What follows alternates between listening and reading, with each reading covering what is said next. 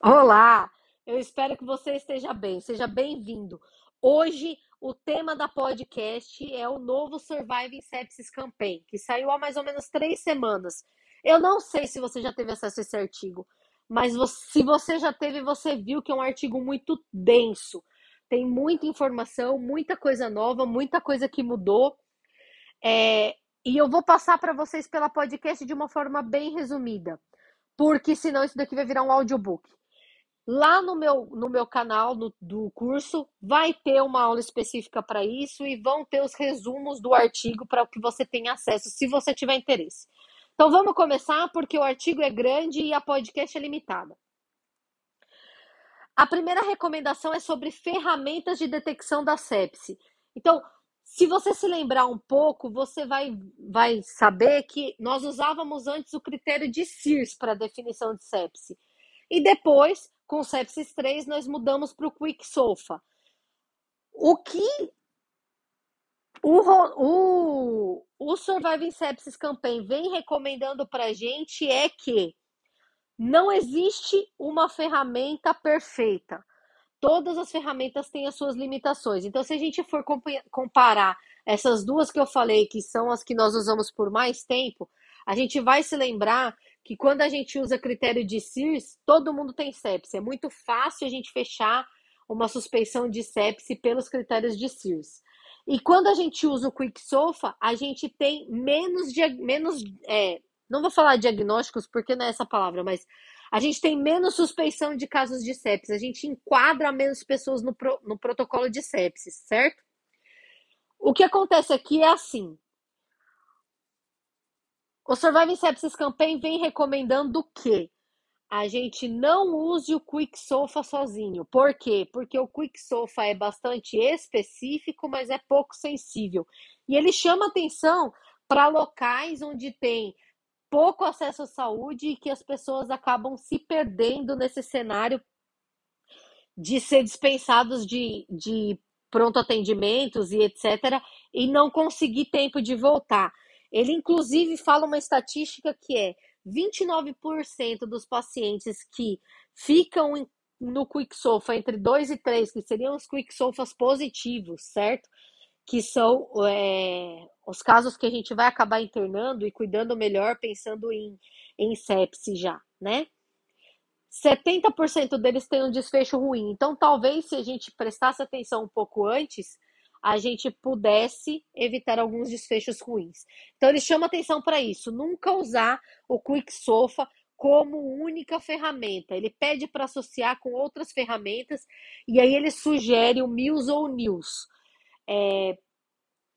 Pincelando rapidamente, são critérios de análise de sinais vitais e mudanças deles nas, nos, nas últimas aferições que vão chamar atenção para deteriorização de estado clínico. Mas se você quiser saber um pouco mais, a gente fala sobre isso mais para frente, em outro dia. Dosagem sérica de lactato passa a ser, sim, já é um dos critérios para que a gente defina o choque séptico, tanto pelo sepsis 3 quanto pelo surviving sepsis, mas lembrando que o lactato sozinho não confirma a presença de sepse. É, a gente sabe que o lactato mais alto é proporcional à mortalidade, e a gente precisa ficar atento, tanto em ele estar alto quanto em abaixar ele, né? Como meta, abaixar o nível de lactato. A ressuscitação volêmica. A recomendação é que se use cristalóides, que a, a ressuscitação volêmica seja imediata, num volume de 30 ml por quilo, que deve correr nas primeiras três horas. É, ele sugere também que a gente use medidas dinâmicas para aferição de, de, de resposta volêmica. Então, elevação de pernas com monitorização de débito cardíaco, é, variação de volume sistólico, delta PP e o próprio lactato como uma das diretivas de que a gente está tendo uma resposta à, à, à ressuscitação volêmica. Ele chama atenção também, e se você não sabe disso, vai ter uma aula de choque lá no meu canal Prestem atenção que avaliar a perfusão periférica é muito eficaz para determinação de estado de choque. Então prestem atenção, porque às vezes é um dos primeiros sinais que a gente tem alteração e a gente não valoriza tanto quanto deveria, tá? Outra recomendação que ele traz para a gente é que o paciente deve estar na UTI até seis horas. É sabido que a otimização do tratamento e que estar é, com todas as metas em dia e correndo atrás de todas as metas é, é, é fundamental para o tratamento da sepse e por isso ele sugere que os pacientes sépticos ou em choque séptico estejam dentro da UTI até 6 horas. Se o seu serviço não tem UTI e você precisa transferir, você está, sei lá, no SUS e não tem vaga de UTI disponível para você, a ideia é que você realize todas as metas e fique atento ao paciente, dando o mesmo atendimento que ele teria numa unidade de terapia intensiva, aonde você estiver. A meta de PAM foi comparado três níveis de PAM, 60 e 65, 65 e 70, 80 e 85. Tudo isso a base, as custas de uso de droga vasoativa. Então, o que se definiu foi a melhor meta é de 65 a, 70, a 75 milímetros de mercúrio de PAM, né? E aí a gente está falando em pressão arterial média, tá? É, esse valor diminuiu a taxa de terapia de substituição renal, que é a hemodiálise, e não fez diferença na mortalidade. Pacientes que ficaram entre 60 e 65 não tiveram é, diferenças entre o grupo de 65 e 70.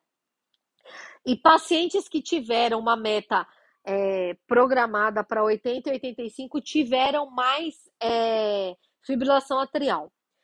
É importante, é de suma importância que a gente tenha o diagnóstico preciso da sepse.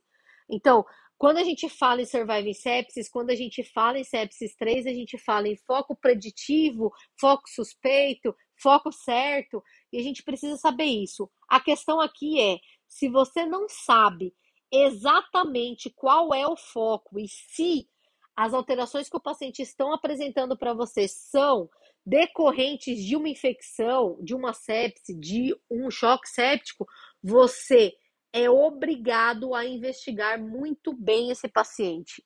A gente tem que ter um diagnóstico preciso disso daí. E no caso de ter um diagnóstico de uma suspeição forte ou um diagnóstico preciso, o ideal é que o antibiótico comece em até 45 minutos, tá? Então, diagnóstico possível ou alta probabilidade, no máximo uma hora, ideal de 45 minutos para início dos antibióticos. Se a sepsia é uma possibilidade, o paciente não tem choque, eu preciso fazer uma avaliação e separar todas as possibilidades que não sepse, tentar procurar. Nesse caso, eu tenho um pouco mais de tempo para começar o antibiótico. É... Se o paciente tem suspeita forte de sepse, mas não tem choque, eu posso procurar com calma o foco e eu tenho até três horas para começar o antibiótico, igual eu tinha lá na possibilidade de sepse sem choque, tá? E se eu tenho uma suspeição baixa de sepse ou infecção e eu não tenho choque, é importante que eu atrase a, o início dos antibióticos para começar uma investigação mais precisa.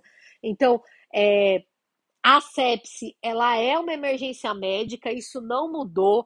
A instituição da antibiótico terapia, ela deve ser rápida nos casos em que tem choque e alta suspeição de sepse, mas a gente precisa se lembrar que o uso é, de, indiscriminado de antibiótico, ele ele causa danos para o paciente, causa danos econômicos e ele causa danos para a comunidade. Quando a gente usa antibiótico de forma indiscriminada, a gente não lesa apenas o paciente como se fosse pouco.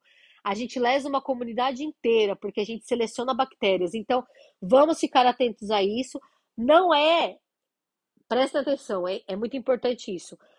A, a recomendação não é não use antibiótico, muito pelo contrário, a recomendação é, caso você tenha alguma coisa que te chame atenção e que você tenha um, um quadro de choque, é para iniciar o antibiótico quanto antes. Mas se você não tiver um quadro de choque, você pode ter tempo para fazer uma investigação melhor e entrar com antibiótico de forma correta. Essa é a recomendação. É, não se deve usar procalcitonina para definir início de antibiótico. A gente vai falar um pouco mais da procalcitonina um pouco mais para frente. Definir antibiótico terapia. Então vamos lá. Se eu tenho suspeita para germe multiresistente, gram positivo multiresistente ou os MRSA, que é o quê? História de colonização por germe MRSA, uso de antibiótico endovenoso, uso de infecção de pele recorrente ou ferimento crônico, uso de dispositivo invasivo, hemodiálise indica e hospitalização recente, vão me chamar atenção para um paciente que tem risco de infecção por, germe, por, por germe é, meticilina resistente, que aqui no Brasil é oxa resistente, porque a gente não tem meticilina, né? Então, nesse caso, eu tenho uma recomendação de iniciar antibióticos ou antimicrobianos que vão, tra vão trazer para mim uma cobertura para germes que tenham esse, esse perfil de resistência. Caso a minha suspeita de infecção por bactéria gram-positiva que tenha resistência à meticilina ou oxacilina, se a minha, se a minha suspeita é baixa, eu não tenho necessidade da cobertura desses germes, tá? A mesma coisa entra para os germes que são gram-negativos multiresistentes. Então, se eu tenho uma suspeita de que eu possa ter uma infecção por um germe multiresistente gram-negativo, a recomendação é que eu associe antibióticos, tá? E aí eu vou usar dois, antibi... dois antimicrobianos para cobertura com germe é, de germe multiresistente é, gram-negativo.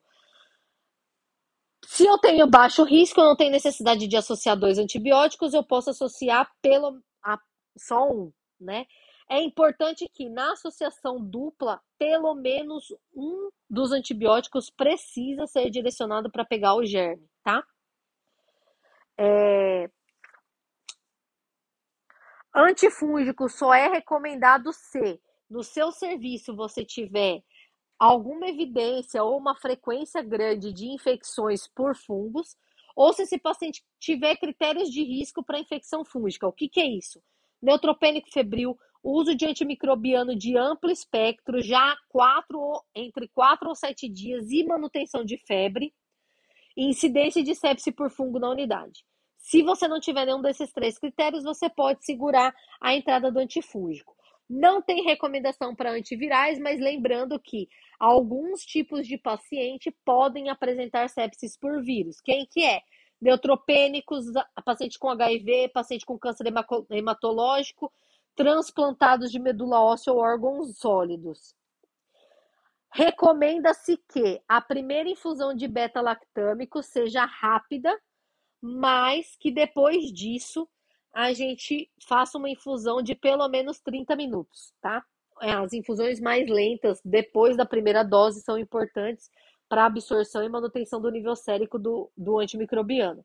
Otimizar a dose dos antimicrobianos baseado na farmacologia e farmacocinética, ou seja, eu preciso me lembrar de corrigir as doses dos antimicrobianos caso seja é, indicado e necessário. Controle de foco é de suma importância, então eu preciso definir o foco, eu preciso, se for um foco que precisa de abordagem cirúrgica, eu preciso fazer uma abordagem cirúrgica e eu preciso me lembrar sempre que a primeira coisa, definir pelo procedimento menos invasivo possível. Aí eu vou definir qual que é o melhor método de controle, é, levando em conta o risco para o paciente e o benefício que ele tem é, a preferência do paciente, a expertise do médico que vai fazer o procedimento, a disponibilidade do método no serviço que você tiver, o risco que o procedimento leva para o paciente, os atrasos potenciais na execução do procedimento. Então, não adianta ser um procedimento super top se a gente vai demorar um mês para conseguir resolver, é, fazer esse procedimento, e a possibilidade de sucesso do procedimento. Mas o importante é corra atrás do foco e trate esse foco. Só o antibiótico nos casos de coleções e abscessos não é suficiente. A gente precisa abordar o foco. É importante a gente lembrar sempre disso. É, descalonar os antimicrobianos assim que possível. Então, se eu receber uma cultura e essa cultura tiver um germe é, sensível, eu preciso descalonar o antibiótico. E da mesma forma, se eu tiver com uma cultura e ela vier com um germe mais resistente do que eu esperava, eu preciso escalonar os antibióticos. É, interromper o ciclo de antimicrobiano na, no menor, na menor quantidade de dias possíveis. Então, é, se eu tiver um foco controlado, um germe conhecido, uma estabilidade do paciente, eu posso começar a pensar em interromper o ciclo do antibiótico. É, biomarcadores, a procalcitonina nesse cenário vai ajudar bastante a gente, pensando em associar a clínica do paciente com o resultado da procalcitonina.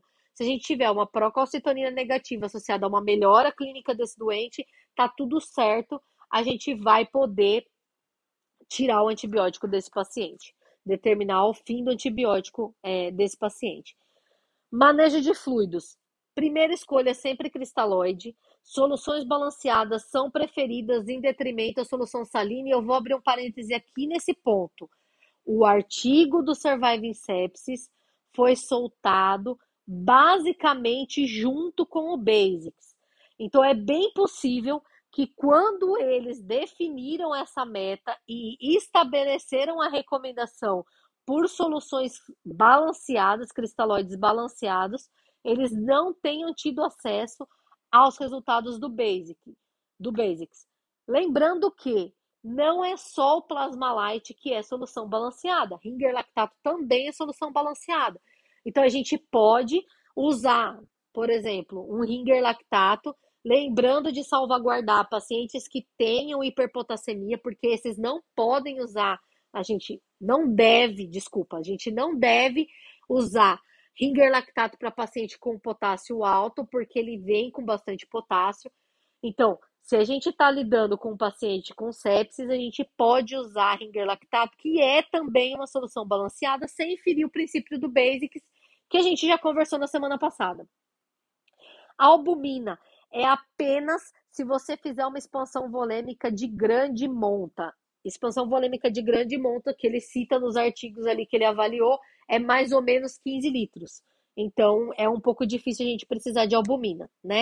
E não se, não se recomenda o uso de coloides. Então, é, muita gente é nova por aqui, muita gente é, não passou por isso na vida, mas há algum tempo atrás existiam soluções gelatinosas ou feitas de amido, que eram soluções mais hiperosmolares, chamadas de coloide, que tinham é, uma proposta de uma expansão volêmica um pouco melhor. Deixa isso para lá, vamos para frente. É, uso de droga vasoativa.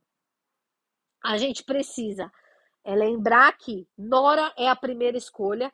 Assim que eu tiver uma dose de 0,25 micrograma por quilo por minuto, é importante eu associar o segundo vasopressor. E o segundo vasopressor de escolha é a vasopressina. Se nem, nem, é, nem assim eu consegui estabilizar a pressão do paciente. Existe uma recomendação de associação de adrenalina ou. É, existe uma, uma recomendação de associação de adrenalina, não existe recomendação para uso de terlipressina para manutenção de pressão arterial. Pacientes que tenham é, sepse já é definida, que já tenham sido ressuscitados de forma volêmica, que já estejam com pressão adequada, mesmo usando vasopressores, mas que persistam em estado de hipoperfusão, merecem uso de inotrópicos. E o uso de inotrópico é dobuta associada a nora ou adrenalina sozinha. É, monitorização de acesso, monitorização e acessos. A gente vai recomendar, a, a gente não, né? O Surviving Sepsis. Está recomendando o uso de pressão arterial invasiva o quanto antes for possível, desde que o paciente esteja em uso de vasopressor. Iniciar o uso de vasopressor mesmo em acesso periférico, enquanto se, enquanto se providencia é, um acesso venoso profundo. E ele sugere ainda, durante no decorrer do artigo, que eventualmente, se não houver ninguém com expertise para a punção do acesso, esse acesso pode demorar 12 horas para ser puncionado, desde que a vazão da droga não seja muito alta e o acesso seja pelo menos da fossa anticubital para cima, que são vasos mais é, calibrosos. O bônus inicial é, de fluidos, né, para ressuscitação volêmica é importante, mas que pode ser necessário mais volume a partir desses 30 ml por quilo e é preciso avaliar com calma isso daí. Ventilação mecânica, pessoal, eu juro que já está quase acabando, fiquem calmos, persistam mais um pouquinho, vai dar certo. Ventilação mecânica, é, a recomendação é metas conservadoras de saturação em paciente séptico, metas, metas conservadoras é entre 88 e 92 e PO2 entre 55 e 70. Não tem evidência que recomenda isso, mas também não pareceu que cause mais dano para os pacientes. Catéter de alto fluxo é sugerido para início de ventilação não invasiva em detrimento ao uso de máscaras, né, de, de ventilação não invasiva, daquela que a gente faz com CPAP, BIPAP ou no ventilador mesmo, em pacientes sépticos que não tenham hipercapnia. Se tiver hipercapnia, aí o rolê é outro. Ventilação mecânica não invasiva não é melhor do que ventilação invasiva, ou seja, se você tiver falência na ventilação não invasiva rápida, é importante você entubar o paciente. É... Na, na, ventilação mecânica invasiva, usar um volume corrente baixo de 6 ml por quilo de peso predito, lembre-se, peso predito é uma coisa que eu falo muito para os meus alunos. Peso predito, pessoal. É o peso que a pessoa deveria pesar, não é o peso que ela pesa, tá? É, é importante que a gente leve em consideração a driving pressure, que é pressão de platô menos a pressão de PIP. Ela deve ficar entre 12 e 15, mas isso é válido para os pacientes que estão em ventilação mecânica controlada e não apresentam nenhum drive respiratório, tá? Então é, é muito importante a gente lembrar disso, que a pressão platô e a driving pressure elas são muito importantes, ok? Isso é válido, desde que o paciente esteja totalmente entregue no, entregue no ventilador. Para eu manter essa driving pressure, pode ser que eu precise definir com menos volume corrente desse paciente. Então, em vez de eu fazer uma ventilação com 6 ml por quilo de, de peso predito de volume corrente para o paciente, talvez eu precise baixar esse volume corrente para conseguir manter uma pressão adequada. Lembrem-se sempre, quando eu abaixo o volume corrente, o que eu posso fazer é que eu posso ter alguns eventos adversos a, é, relacionados a isso. E isso pode ser é, exteriorizado para a gente, pode ser mostrado para a gente como assincronia respiratória, desconforto respiratório, aumento da frequência respiratória pelo paciente e hipercapnia, que são os eventos mais comuns quando a gente está ventilando o paciente com é, pressões mais baixas para poder com volume corrente mais baixo para poder manter pressões mais seguras. O limite de pressão é, de platô é 30 centímetros de água, então o ideal é que a gente não passe disso, e aí a gente precisa avaliar de caso a caso. Pode ser que a gente tenha um paciente que não consiga fazer isso. É, PIP elevada nos pacientes com SARA moderada ou síndrome de disfunção respiratória aguda moderada ou grave é importante serem altas, mas é importante que a gente se lembre sempre de que PIP alta ajuda a distender alvéolo e pode causar lesão por ventilação mecânica, tá? É, usar PIP alto, então, reduz a mortalidade. É importante que a gente titule essa PIP e entenda que esse paciente tem que ter uma relação de preferência abaixo de 150 para que a gente tenha uma justificativa para isso. Baixo volume minuto, baixo volume corrente, mesmo em paciente sem SARA. Então, usar ventilações com 6 ml por quilo de peso predito de volume corrente para os pacientes, reduz o risco de pneumonia, é, reduz o risco de é, evoluir para SARA, risco de pneumonia hospitalar e não tem diferença de mortalidade. Então, o ideal, 100% dos seus pacientes tem que estar tá ventilando a no máximo 6 ml por quilo de peso predito, salvo algumas exceções raras que a gente discute num outro momento. Realização de manobra tradicional de recrutamento é preferível e eles não recomendam a titulação de PIP incremental. Então, lembrando sempre que PIPs altas são boas, abrem alvéolos, melhoram a PaO2, mas podem causar lesão induzida pela ventilação por hiperdistensão alveolar. Se for pronar o paciente, tiver indicação nas áreas moderadas e graves, os pacientes precisam ficar pronados por no mínimo 12 horas. A gente pode pronar 12, desprona 12, prona 12, desprona 12, ou pode deixar pronada por mais tempo que 12 horas. Sugere-se que use bloqueador neuromuscular de forma intermitente a, a formas contínuas, né? É, isso está relacionado a menos eventos adversos. A ECMO é indicada em pacientes com falência de ventilação mecânica, é, mas é importante a gente ressaltar isso daqui em centros que tenham expertise para o tratamento e suporte adequado para a terapêutica. Todo mundo que usa vasopressor por mais de 4 horas numa dose maior que 0,25 micrograma por quilo por minuto, ou seja, aquela pessoa que você associou um outro vasopressor à noradrenalina, merece corticoide, tá? Uso de antibiótico para purificar circuito extracorpóreo não é indicado. É... Eles recomendam estratégias restritivas de transfusão. O que isso quer dizer? De 7 para baixo. É, de pelo menos 7 de HB, certo? Não, não mais do que isso. Mas é importante que a gente individualize o paciente. As transfusões restritivas, né, as medidas restritivas de transfusão têm sido cada vez mais fomentadas na literatura médica, mas eles deixam muito claro que é preciso individualizar o paciente. Então, leve em consideração o estado clínico do doente antes de definir se você vai transfundir com 7 ou com 8 gramas de, de, de hemoglobina, é, principalmente nos pacientes com isquemia miocárdica, hipóxia severa e hemorragia. Não se recomenda imunoglobulina. Pacientes com fator de risco para sangramento de trato gastrointestinal precisam receber profilaxia. Semana que vem eu vou falar sobre. Semana que vem não, mas eu vou falar nas próximas semanas sobre um artigo é, falando sobre a profilaxia de é, úlcera de úlcera de estresse. É recomendado o uso de, de profilaxia para tromboembolismo venoso nos pacientes que estão com sepsis na terapia intensiva. O que, que é isso, pessoal?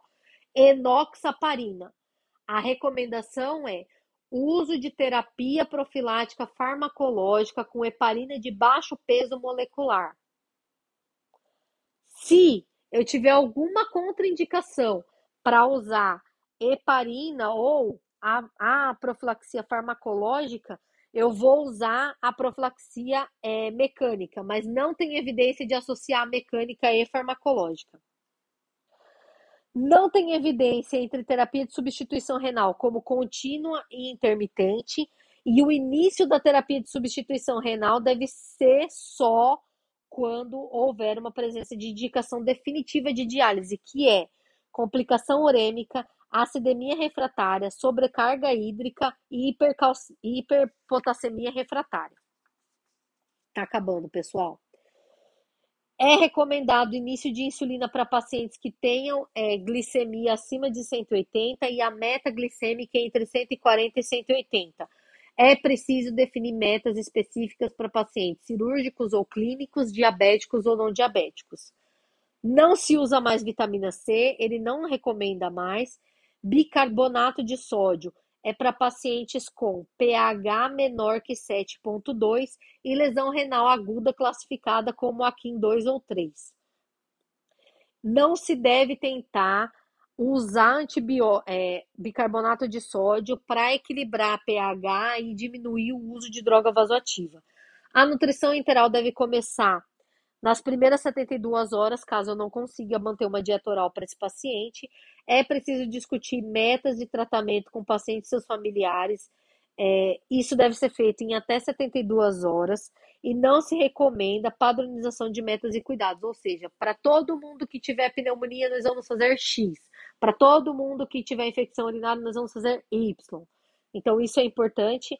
É, definição de cuidados paliativos deve ser baseado no plano de tratamento e, quando for apropriado, deve ser realizada uma abordagem com a família e com os pacientes, né? Para os pacientes que tiveram sepse e ficaram muito mal e sobreviveram, se sugere uma criação de grupo de apoio para eles e seus familiares passarem por tudo isso de, depois, tanto emocionalmente como o tratamento das sequelas que possam vir a existir. A transição de cuidados entre UTI e enfermaria ou UTI e ou enfermaria e casa deve ser feita de forma bem criteriosa, com todo o cuidado do mundo, para que não se perca informações importantes do caso. Isso pode ser feito por escrito ou só verbal. A recomendação é que seja da forma mais clara possível. É, se recomenda, em locais que têm condições para isso, uma triagem de apoio socioeconômico para os pacientes, incluindo habitação, nutrição, é, suporte financeiro e espiritual para esses pacientes. É, é preciso que a gente faça uma educação continuada por escrita e verbal para os pacientes que ficaram internados na UTI, podem ter é, diagnóstico de síndrome pós-UTI ou síndrome de pós-sepse, que explique os tratamentos e que explique as sequelas antes da alta desse paciente. É recomendado que nessa parte de transição, principalmente UTI e enfermaria, os médicos e a equipe multidisciplinar da UTI passem os cuidados com bastante cuidado e talvez e talvez passem também no leito do paciente por alguns dias até que as coisas fiquem é, bem tranquilas, né? Então, para alta e para transição de setores, né? Relatório completo que tenha todas as, as recomendações e todas as coisas que os pacientes passaram durante a internação. Reconciliação medicamentosa, inclusão de informações detalhadas sobre o tratamento e sequelas, encaminhamento para terapia de reabilitação específica e para o tratamento de novas deficiências que, deficiências que possam ter acontecido. Não há diferença entre início do tratamento de acompanhamento no pós-alta entre menos que 7 dias ou 14 dias. Não tem evidência de que começar uma terapia cognitiva nos pacientes que estão internados ainda no hospital tenha mudança em, desculpa, em relação ao uso, ao início dessa terapia de reabilitação cognitiva lá na, no pós-alta em casa já. O que, que eu posso ter de sequela é, cognitiva para esses pacientes? Eu posso ter diminuição da memória, diminuição da atenção, diminuição da eficiência verbal dos pacientes, diminuição da capacidade de tomada de decisão e diminuição da execução de tarefas, da capacidade de execução de tarefas. Para alta hospitalar, o que eu tenho que ter? o encaminhamento para um acompanhamento físico, cognitivo e emocional, o encaminhamento para um programa de acompanhamento pós-doença crítica, o encaminhamento é, para reabilitação, e aí, mundo ideal, primeiro mundo, cenário que, nossa, todo mundo queria ter na vida. Todos os pacientes são encaminhados para reabilitação C, mais de 48 horas de ventilação mecânica ou mais de 72 horas de UTI. Pessoal, foi rápido é, talvez vocês precisem escutar isso numa velocidade um pouco menor do que o que eu estou falando, mas não tinha como falar tudo em pouco tempo de uma forma mais lenta. É, qualquer dúvida, estou à disposição. Eu espero que vocês tenham gostado. Obrigada.